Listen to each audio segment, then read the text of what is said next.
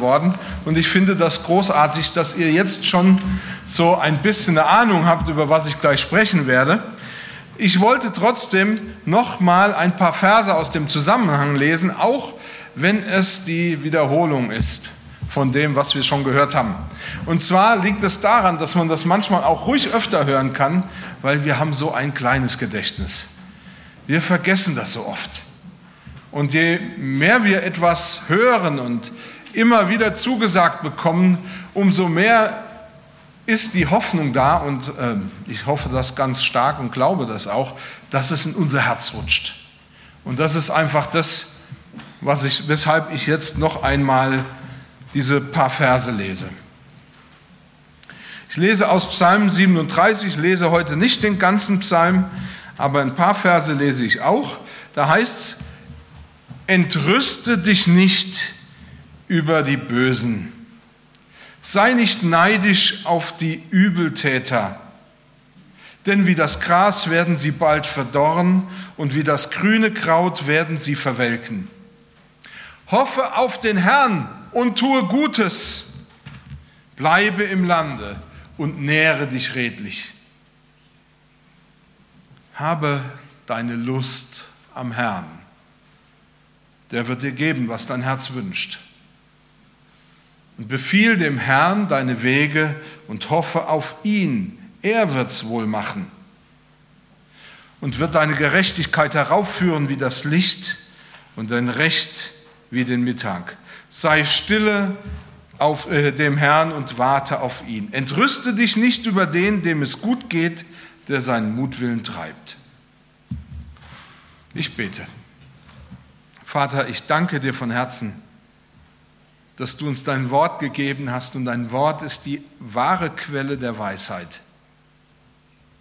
Und ich bitte dich, dass du uns jetzt durch deinen Geist lehrst und dass du dein Geist, ja, dass dein Geist uns die Wahrheit dieses Wortes aufschließt. Ich danke dir von Herzen, dass du da bist. In Jesu Namen. Amen. Also wie man das unschwer erkennen kann, bin ich eigentlich kein großer Sportler. Man sieht mir das ja wahrscheinlich auch ein bisschen an. Äh, vielleicht hätte man mich mehr im Sumo-Ringen vermutet oder so, aber das ist auch nicht der Fall. Aber auch ich habe eigene Erfahrungen mit dem Versuch, jemand zu werden, der jeden Tag joggt oder walkt. Ja, man glaube es kaum, ich habe das auch probiert. Und es gab Zeiten, in denen ist mir das relativ gut gelungen. Ich habe zum Beispiel, als ich circa 15 Jahre alt war, begonnen, jeden Tag eine Strecke von fünf Kilometern zu laufen. Ich joggte zwar nicht schnell, aber ich joggte. Und zwar jeden Abend regelmäßig um die gleiche Zeit. Und ich habe das sogar über ein Jahr lang durchgehalten, jeden Abend. Und ehrlich gesagt, ich war ziemlich erstaunt über meine Erfolge. Ich hatte plötzlich mehr Kondition, ich hatte mehr Kraft und Ausdauer. Und ich war richtig stolz auf das, was ich hinkriege, aber dann kam dieser eine Tag, an dem mir die Kraft ausging.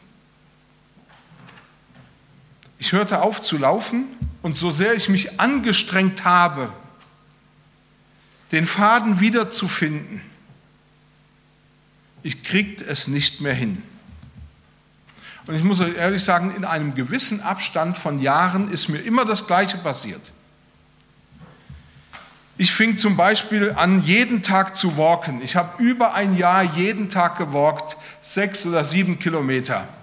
Ähm, ich bin bei Regen, bei Schnee, bei Sonnenschein, äh, egal ob Wind oder Windstill war, ich bin immer gewalkt. Und irgendwann kam genau das Gleiche wieder.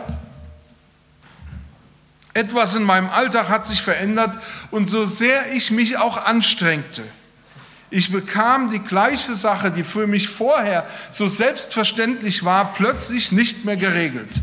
Ich kriegte es einfach nicht mehr hin. Es war der Apostel Paulus, der unser Leben als Christen mit einem Leben in der Kampfbahn verglichen hat. Mit einem sportlichen Wettkampf. Und er forderte die Gläubigen in Korinth dazu heraus, dass sie den Wettkampf annehmen und so laufen, damit sie auch gewinnen. Das heißt, am Ziel ankommen. Den Galatern spricht Paulus ins Gewissen und fordert sie auf, mehr zu tun, damit sie nicht vergeblich in diesen Wettkampf eingestiegen sind.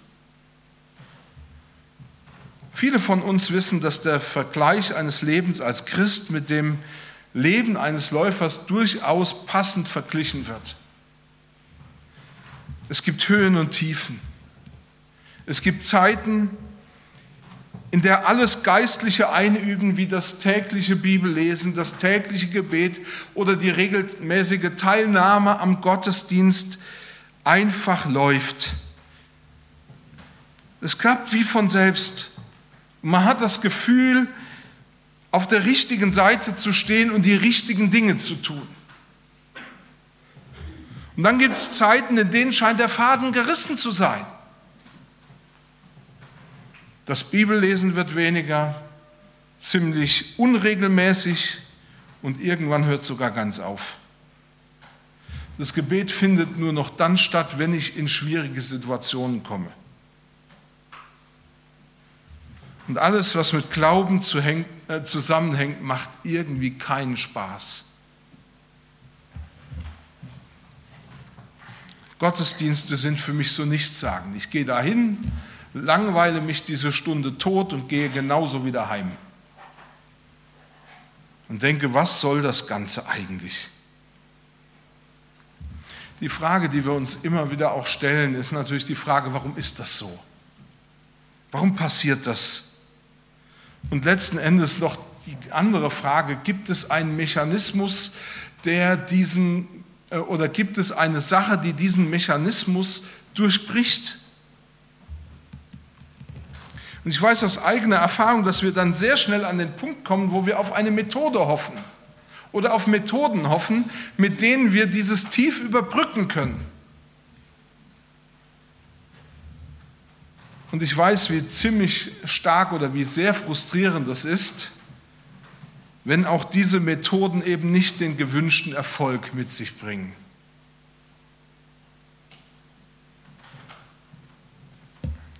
Und deshalb, weil das so ist, möchte ich heute Morgen mit euch nicht über Methoden für, als Hilfen für ein geistliches Leben sprechen, sondern über zwei wichtige elementare Dinge, grundsätzliche Dinge, von denen ich glaube, dass es helfen kann, eine Beziehung mit Jesus zu leben, die weniger anfällig für diese Schwankungen des Alltags und der Umstände sind. Und gerade in Psalm 37 finden wir wichtige Hinweise dafür, wie wir geistlich gesehen am Ball bleiben können. Und wie gesagt, ich möchte euch jetzt hier an äh, diese beiden Hinweise mitgeben die wir in diesem Psalm finden. Und ich möchte ganz deutlich unterstreichen, dass sich das auch mit meiner Erfahrung deckt. Das sind Dinge, die ich selber auch durchgekämpft und durcherlebt habe. Also das Erste als Hilfe für ein geistliches Leben. Habe deine Lust am Herrn. Und wenn wir von Herrn reden, dann reden wir eines Teils von dem lebendigen Gott und auf der anderen Seite von seinem Sohn Jesus Christus, der erhöhte und auferstandene Herr. In Psalm 37 heißt es, habe deine Lust am Herrn, der wird dir geben, was dein Herz wünscht. Und ich weiß schon jetzt, dass manchem schon beim Hören des Wortes Lust ein Schauer über den Rücken läuft. Dieses Wort hat gerade für christlich geprägte Menschen ja ein etwas Unmoralisches, etwas Anstößiges an sich. Es ist ein Wort, bei dem sich viele von uns nicht wirklich wohlfühlen. Und deswegen möchte ich, um von vornherein gewissen Missverständnissen vorzubeugen, sagen, dass es im Alten Testament unterschiedliche Begriffe für das gibt, was wir im Deutschen mit dem Wort Lust wiedergeben. Also die hebräische Sprache benutzt mehrere Worte, um mehr oder weniger eine falsche Art oder die richtige Art von Lust zu beschreiben. Und natürlich gibt es diese falsche Art der Lust auch.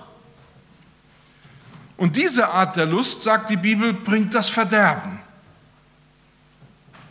Es geht nur um Lust, anderen Schaden zum Beispiel zuzufügen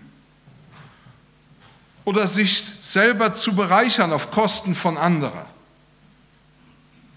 Demzufolge wäre diese negative Lust eine sehr egoistische Lust, die nur um sich selber kreist. Und eine Lust, die auf Kosten anderer den eigenen Lustgewinn zu steigern sucht. Das ist aber nicht zu verwechseln mit der Lust, von der unser Psalmist heute hier spricht. Natürlich ist die Unterscheidung dieser beiden Arten von Lust auch nicht ganz einfach. Und was diese Unterscheidung dieser beiden Arten der Lust so schwierig macht, ist, dass es bei beiden durchaus um Freude oder um Genießen oder eben auch um Wohlbefinden oder in gewisser Weise auch um Befriedigung geht, um innere Befriedigung. Und um diese beiden Begriffe sinnvoll zu unterscheiden, müssen wir nach der Ursache, nach der Quelle der Lust fragen. Beziehungsweise wer oder was ruft diese Lust hervor? Lust zu haben ist an sich etwas sehr Schönes. Und offensichtlich ist es äußerst wichtig, dass wir aus der richtigen Quelle Lust erfahren. Deshalb sagt nämlich David, habe deine Lust am Herrn.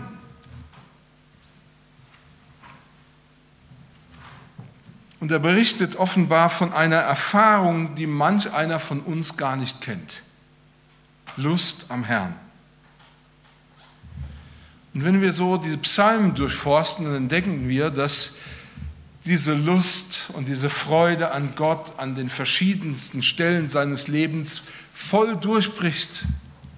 Und wenn wir sagen, ja gut, David, das ist dein Ding, das ist nur allein deine Sache, dann kann ich sagen, dass das sich durch die Bibel hindurchzieht, dass all diejenigen, die mit Jesus gelebt oder mit Gott gelebt haben, auf ihn ausgerichtet haben, diesen, äh, sich ausgerichtet haben, diesen Moment der Lust erfahren haben. So zum Beispiel die Schreiber des Psalms 43. Sie sagen, dass ich hineingehe zum Altar Gottes, zu dem Gott, der meine Freude und Wonne ist. Und dir, Gott, auf der Harfe danke, mein Gott. Schon Viktor Frankl sprach davon, dass das Glück oder das Lust eigentlich ein Nebenprodukt ist. Es wird erzeugt, wenn ich meine Kraft nicht in die Suche nach Glück oder in die Steigerung von Lust investiere. Also wenn ich das nicht beabsichtige, meine Lust zu steigern oder meine, mein Glück zu steigern, das Glücksgefühl zu erleben. Es ist ein Nebenprodukt. Es entsteht vielmehr dann, wenn ich mich an einen Menschen hingebe oder an eine Sache hingebe oder wenn ich mein Leben Gott verschreibe und mich auf ihn ausrichte, dann kann dieses Glück, diese Lust in meinem Leben entstehen. Eine, wenn ich eine Beziehung eingehe, in der ich die Person, um die es geht, zum Ziel meiner ganzen Aufmerksamkeit mache, dann kann ich Lust erleben, dann erfahre ich das Glück. Versuche ich allein die Lust oder das Glück zum Ziel meines Strebens und all dessen zu machen, wofür ich mich einsetze, werde ich nie erreichen, was ich eigentlich so dringend und so gerne erreichen würde. Das Gegenteil ist der Fall. Es bleibt Leere zurück. Es bleibt unglücklich sein und unbefriedigt sein zurück. In unserem Leben als Christen, als Insider nennen wir das in unserem geistlichen Leben, kann es also nie funktionieren, wenn ich an Gott glaube, um ein gutes Gefühl zu bekommen. Es kann nie funktionieren, wenn ich geistliche Übungen wie das tägliche Bibellesen oder das tägliche Gebet oder das Gehen in den Gottesdienst, das regelmäßige Gehen in den Gottesdienst dazu benutze oder durchführe, damit mein Gefühl mir sagt, dass ich recht bin. Oder dass ich auf der richtigen Seite stehe und Gott mit mir zufrieden sein kann, sondern nur, wenn ich Gott zum Ziel meiner Kraft, meiner Motivation und all meiner Sehnsucht mache, dann wird sich auch Lust am Herrn, wie David sich ausdrückt, einstellen. Interessanterweise sagt Jesus, ist das das wichtigste Gebot, was wir haben. Liebe den Herrn von ganzer Seele, von all deiner Kraft, mit all deinem Gemüt. Und wir denken, oh, das auch noch. Und dabei geht es eigentlich darum, dass auf diesem Weg das Glück, das Gott mir schenkt, zu mir kommt.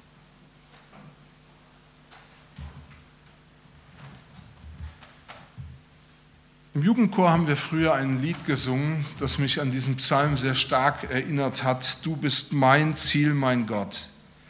Du bist mein Halt, mein Gott. Du lässt mich keinen Tag allein. Dieses innere Ausrichten auf den, der all das schenkt. Die Bibel ist die Möglichkeit, Gott bzw. Jesus Christus wirklich kennenzulernen. Das Gebet ist nicht fromme Übung, sondern Gespräch mit dem, der wirklich in seiner Art zu lieben und zu geben unglaublich ist. Erst wenn er wirklich Sinn meines Lebens geworden ist, dann komme ich in eine Beziehung hinein mit ihm, in der sich meine Liebe, meine Freude bzw. meine Lust immer wieder entzündet. Sei gerade all denjenigen gesagt, die gerade diese Durststrecken hinter sich haben oder in diesen Durststrecken stehen. Nicht die Methode macht's, nicht die Anstrengung, sondern indem du ihn zum Ziel deines Denkens und Fühlens und Handelns machst. Indem er dich ausfüllen darf, dein Denken ausfüllt.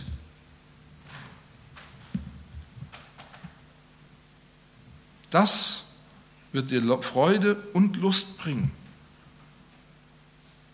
Denn nur ihn zu erkennen, seine Gedanken zu verstehen, seine Weisheit und Kraft in seinem Wort und auch in meinem Alltag wahrzunehmen, bringt wahre Lust hervor. David weiß ganz genau, wovon er spricht. Ich habe das festgestellt über die Jahre, dass David hier nicht realitätsfremd über allem drüber steht oder über alles drüber schwebt, sondern er sagt, was ist. Und ich möchte dir heute Mut machen, diesen Weg einzuschlagen. Und ich darf dir sagen, und das soll bestimmt nicht überheblich, sondern eher mutmachend, herausfordernd klingen, dann wird es schon bald nicht mehr dieses zähe Kämpfen um ein gelingendes geistliches Leben geben, sondern nur noch Sehnsucht nach der Gemeinschaft mit ihm. Und wenn sich auch nach längerem Beschäftigen mit ihm diese Lust nicht einstellt, und das kann ja vorkommen, dann gibt es einen einfachen Weg. Dann bitte Gott doch darum, dass er dir zeigt, was diese Lust in deinem Leben verhindert. Manchmal müssen wir Gott nur bitten, dass er uns die Augen öffnet. Und bitte Gott darum, dass er dir durch deinen, seinen Heiligen Geist die Augen für seine Liebe und für seine Person öffnet. Also das eine, dass du ihm sagst, wo sind die Hindernisse für diese Lust und Freude an ihm? Und auf der anderen Seite, dass du ihn bittest, dass er dir zeigt, wie er ist, wie er wirklich ist. Ich möchte ein zweites sagen. Befiehl dem Herrn deine Wege Habe deine Lust an dem Herrn, der wird dir geben, was dein Herz wünscht und befiehl dem Herrn deine Wege und hoffe auf ihn. Er wird's wohl machen. Ich muss zugeben, dass ich diese Verse lange wie eine Methode gelesen habe und gebraucht habe. Und wie kann es auch anders sein? Der eine Satz, der hat mein Herz hier regelmäßig erwärmt. Ich habe gedacht, das ist der ideale Satz für mich, denn da steht, der wird dir geben, was dein Herz wünscht. Ja, das war so das, wo ich gedacht habe, super, endlich habe ich den Dreh raus, wie es geht. Meine Entdeckung ist aber, dass David uns in diesem Psalm anleitet, wie wir uns Stück für Stück Gott hingeben können. Wie wir immer mehr zu dem kommen, dass wir, dass wir uns ihm hingeben. Er sagt, das ist das Ziel.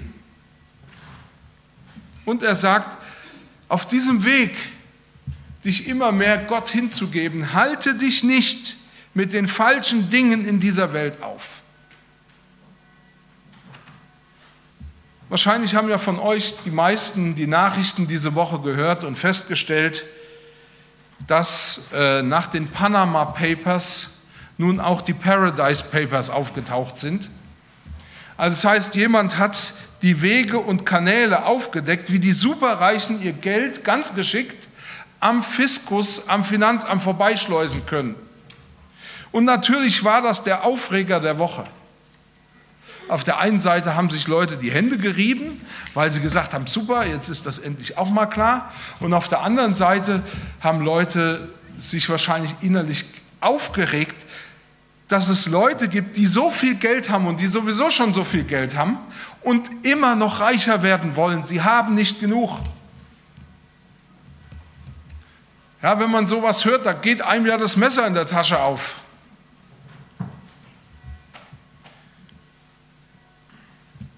Und dann nützen die auch noch Wege, die mir, dem Otto Normalverbraucher, nicht zur Verfügung stehen. Das ist doch eine Gemeinheit, oder? David sagt, was kümmert dich das eigentlich? Wo ist dein Problem? Wieso denkst du über diese Dinge nach? Ist dir eigentlich klar, dass unser Leben die Perspektive der Ewigkeit hat?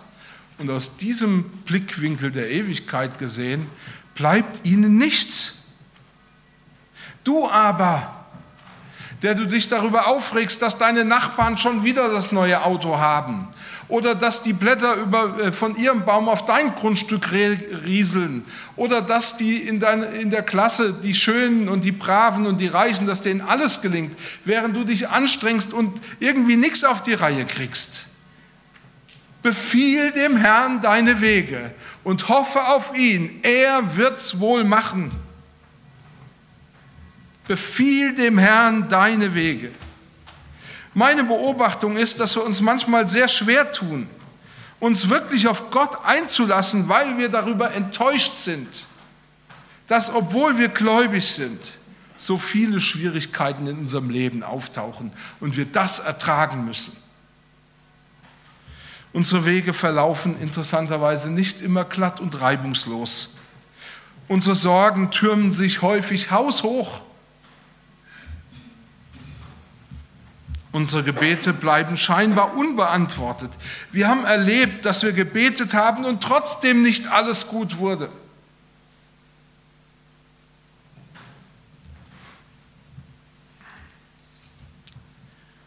Und mal ganz ehrlich, wenn man schwierige Wege zu gehen und zu bestehen hat, dann macht das ja auch etwas mit uns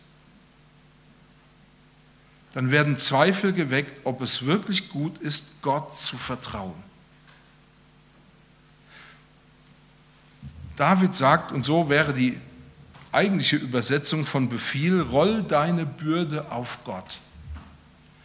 Roll deine Bürde auf Gott. Oder man könnte es auch so übersetzen, vertrau deine Wege Gott an. Und ehrlich gesagt, hier spricht David von einer aktiven Bewegung. Im Glauben geht es ja oft darum, dass wir die Empfangenden sind. Dass Gott uns so viele Dinge zugesagt hat, die wir empfangen können. Aber vor dem Empfangen steht die aktive Bewegung, alles auf Gott abzuwälzen und ihm dann zu vertrauen. Der Nachsatz, befiehl du deine Wege, dieser Nachsatz, er wird's wohl machen, ist in erster Linie nicht nur zu deiner Beruhigung gesagt, sondern dieser Nachsatz ist ein Glaubensgrundsatz und eine der größten Herausforderungen, die wir im Glaubensleben haben.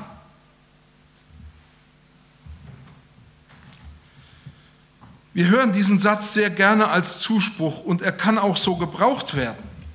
Er wird's wohl machen. Und wenn wir das als Zuspruch hören und hören, er wird's wohl machen, dann sind wir innerlich tief bewegt und beruhigt und denken, es wird alles gut. Und wenn dann scheinbar nicht alles gut wird,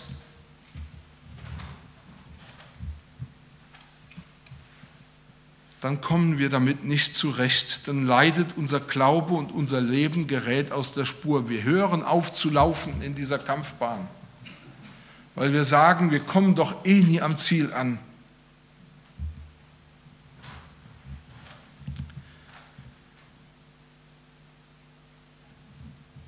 Hier geht es zuerst darum, dass ich bereit bin, mich auf das einzuladen zu lassen, dass er gesagt hat, er wird es wohl machen. Ich bin herausgefordert, im Glauben anzunehmen, dass Gott es tatsächlich, und ich wage dieses Wort kaum auszusprechen, es tatsächlich immer gut macht.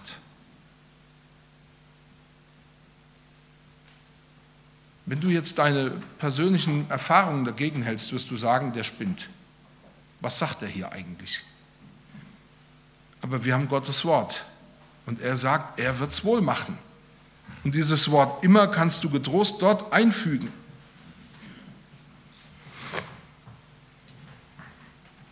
Es geht darum, im Glauben anzunehmen, was er tut, auch wenn mir auf den ersten Blick dieses scheinbare Ergebnis nicht wirklich gefällt. David fordert uns heraus und du musst dir die Frage stellen, bin ich bereit, an diesem Grundsatz festzuhalten, auch wenn es keine Anhaltspunkte dafür gibt, dass Gott es wohl macht?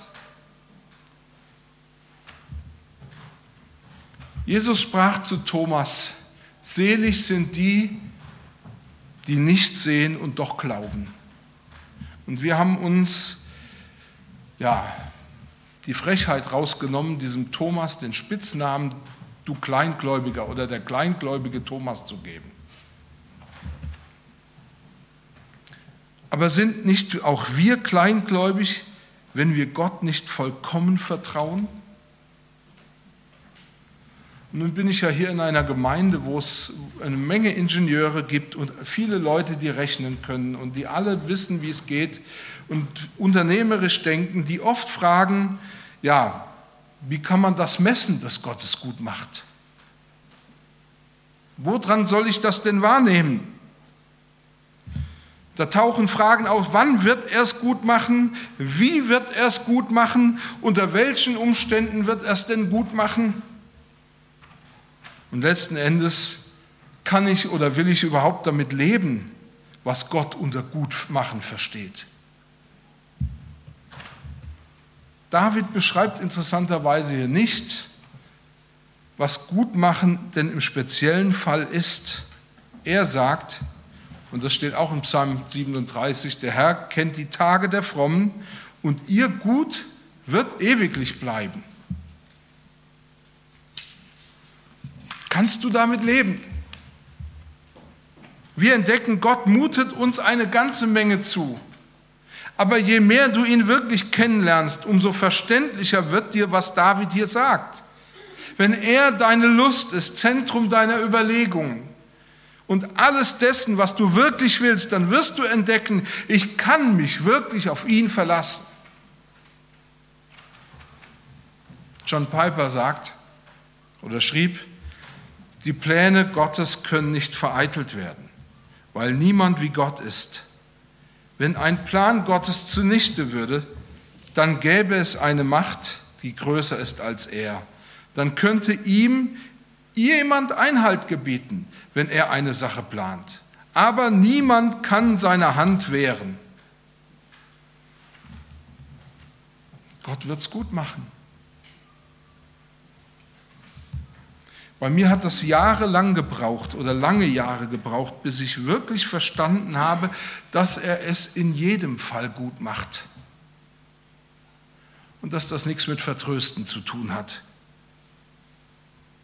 Und ich muss ehrlich sagen, ich bin oft genug selber ziemlich nervös geworden und habe angefangen, Gott vorzuwerfen, dass er ja gar nichts macht dass er sich ja kein bisschen bewegt und es nicht so läuft, wie ich gedacht habe oder wie ich dachte, es jetzt zu brauchen.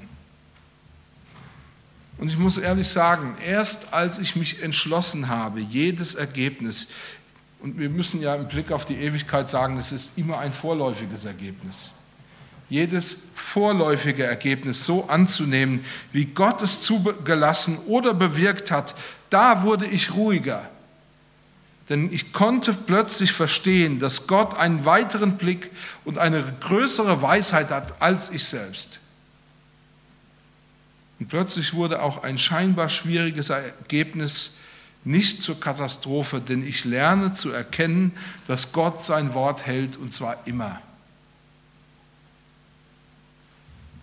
Ich wollte dir heute diese zwei Hilfen an die Hand geben, mit der du dein geistliches Leben vielleicht lebendiger und krisenfester ja, gestalten kannst, wie es krisenfester wird. Das erste, habe deine Lust am Herrn. Er wird dir geben, was sein Herz wünscht. Und das zweite, befiehl dem Herrn deine Wege und hoffe auf ihn. Amen. Ich möchte noch beten.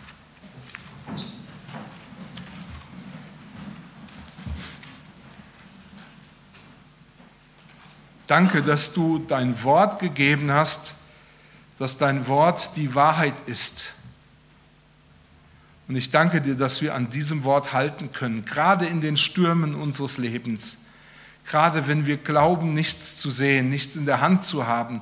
Wir haben dein Wort und deine Zusage. Und du hast selber gesagt, dass von deinem Wort nicht ein Pünktchen, nicht ein Jota wegfällt. Es wird geschehen, was du sagst. Und dafür preise ich dich. Amen.